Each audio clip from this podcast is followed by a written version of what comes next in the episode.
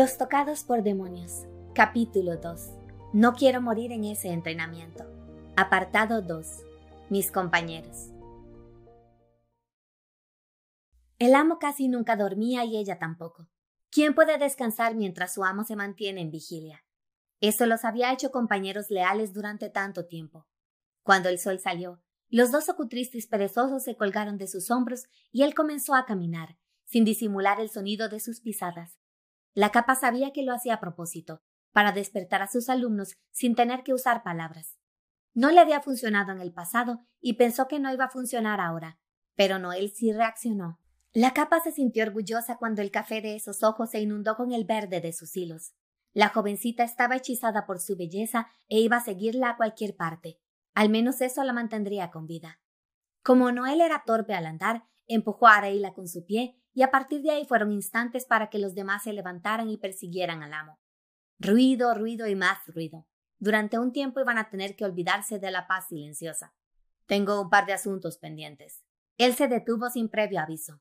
Los veré dentro de tres días en la cima de esa montaña. Quiero verlos a todos ahí, sin excepción. Les arrojó un bulto con provisiones. Tres días para llegar. Maestro. Kera intentó detenerlo. Monte en guardia por la noche. Él se esfumó en una estela azul sin ponerle atención y ellos se quedaron en silencio. Noel pudo sentir el pánico de los demás deslizándose por su espalda. El temor era una enfermedad contagiosa. Frente a ella estaba Karen, el joven fuerte elegido por el propio Arete, una de esas personas con madera de líder. Él cerró los puños, se volteó y sonrió. Bueno, vámonos. Es genial tener desafíos como estos, ¿no? Alguien con buena vista debería ir adelante. ¿Tenemos a alguien? Yo, ella era alta y espigada, con piel negra y cabello rizado que le llegaba hasta los hombros. Las cicatrices del espectro le habían marcado las sienes con color gris. Buenísimo tema, pásate al frente. Él recogió el bulto dejado por el maestro. Esos tres días no serán nada para nosotros, aseveró con optimismo. Vamos. Él iba adelante, al lado de Tenma, su guía.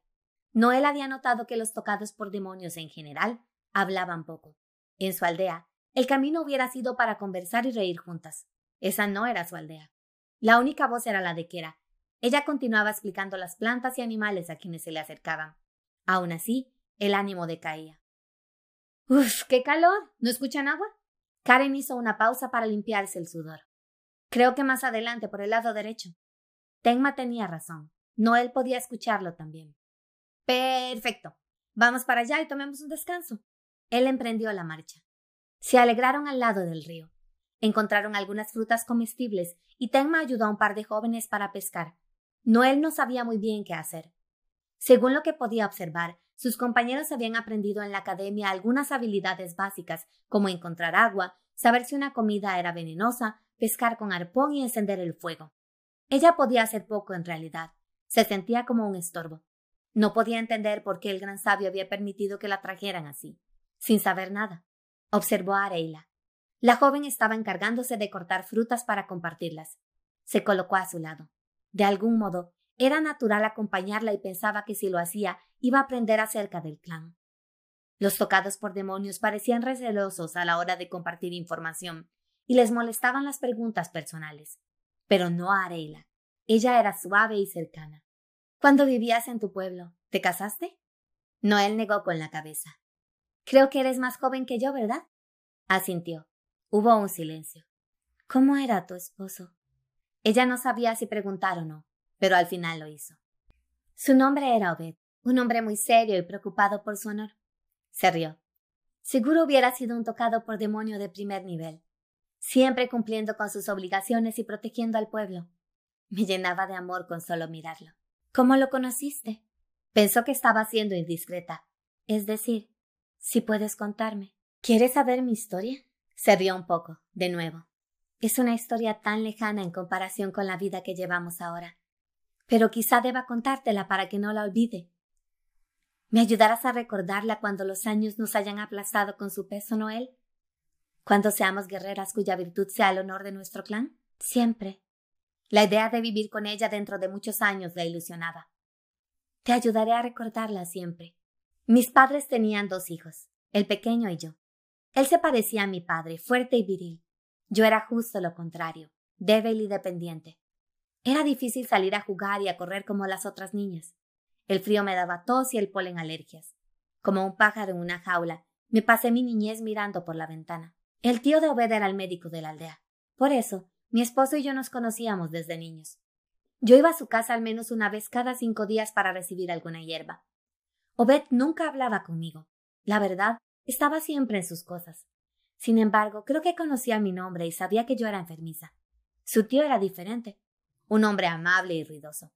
Solía prometerme que saldría de la cama para correr. Cuando cumplí ocho años fue tiempo de enviarme a la casa para damas a aprender las cosas de mujeres. ¿Tenían algo así en tu pueblo, Noel? Ella negó con la cabeza. Era un símbolo de estatus y la única forma de probar tu valor en mi aldea. El problema fue que yo me ausentaba mucho. Faltaba al menos un día por semana, así que me expulsaron. A pesar de eso, mi madre no renunció. En medio de mis gripes, dolencias y alergias, se dedicó a enseñarme las artes, como narrar una historia, hacer un arreglo floral, destilar una esencia, poner una mesa, preparar el té, salar la carne, condimentar un guiso, orar por los ángeles del cielo. Aprendí y me gustaba.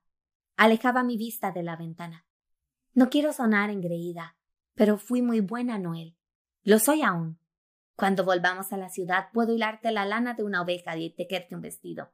Lo verás. Mientras tanto, Obed tampoco se detuvo. Su padre era el jefe de la aldea y él aspiraba a tener el mismo puesto.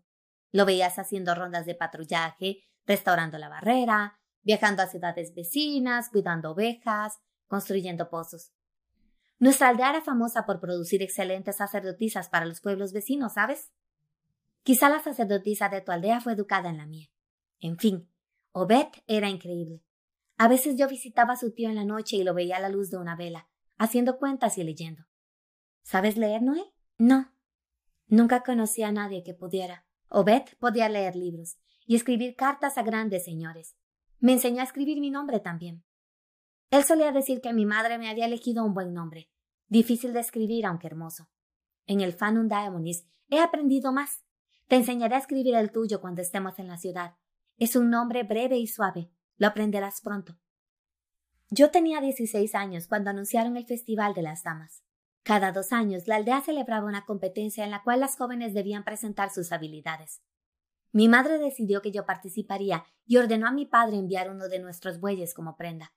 Discutieron mucho por la honra y el honor y esas cosas. No está prohibido que una joven externa a la casa para damas participe, pero tampoco es bien visto. Mi padre quería evitarse una vergüenza, pero no logró convencer a mi madre. Fui inscrita. Las maestras de la casa para damas no estaban felices al respecto. Muchas señoras les retiraron la palabra a los miembros de mi familia. Tuve miedo, te lo confieso, pero mi madre me ordenó ir y así lo hice.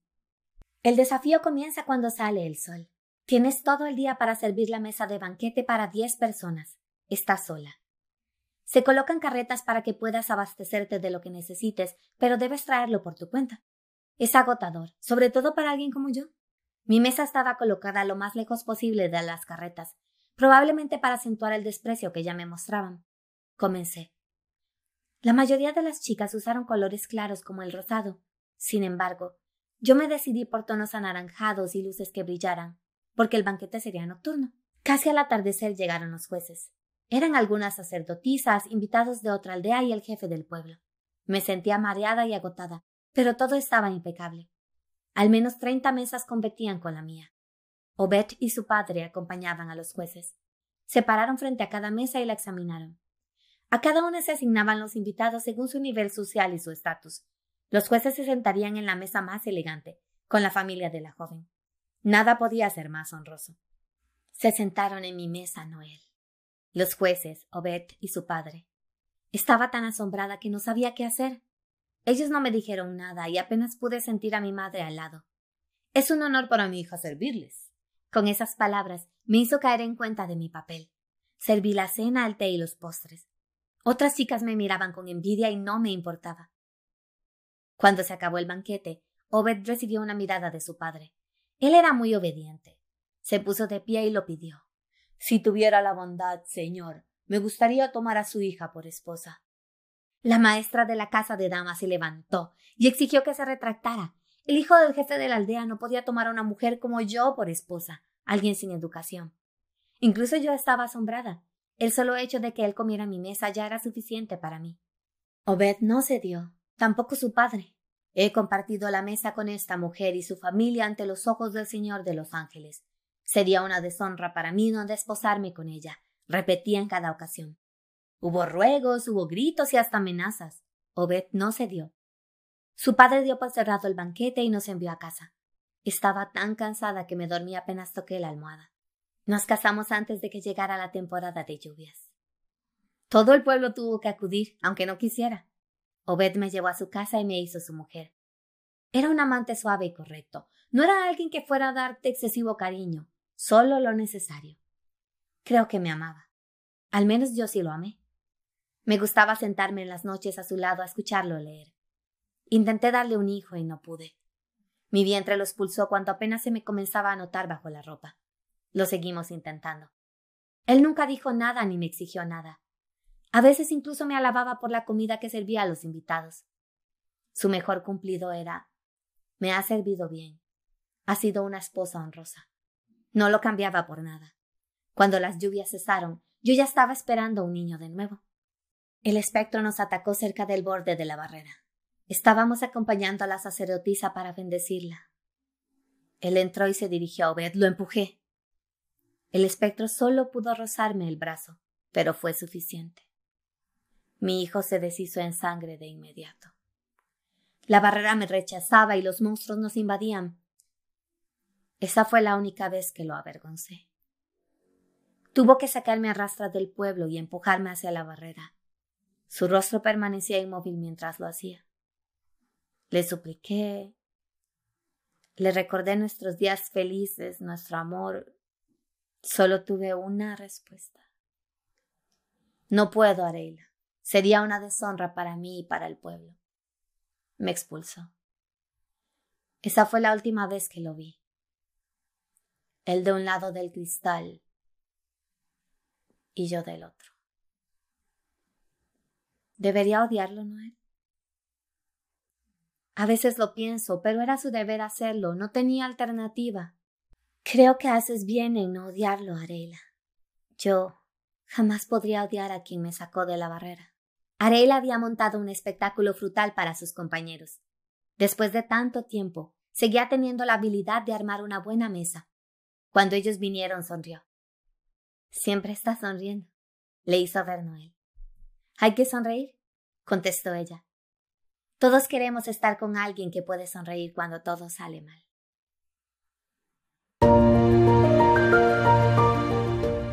Ese fue el apartado 2 del capítulo 2 de Los Tocados por Demonios. Si quieres saber cómo continúa la historia, puedes seguirme en Facebook, Instagram y YouTube con las direcciones que aparecen en pantalla.